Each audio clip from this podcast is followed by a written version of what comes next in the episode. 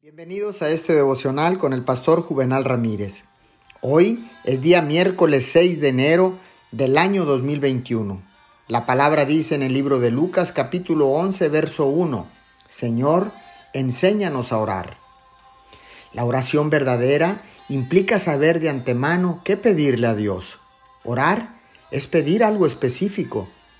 La mente es entregada por completo a Dios, pensando en Él en lo que es necesario y en lo que ha sido recibido en el pasado.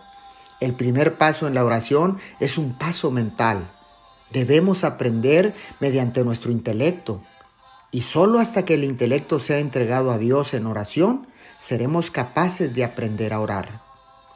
Oremos. Señor Jesús, al igual que tus discípulos hace mucho tiempo, te pido hoy que nos enseñes a orar en tu nombre. Amém e amém.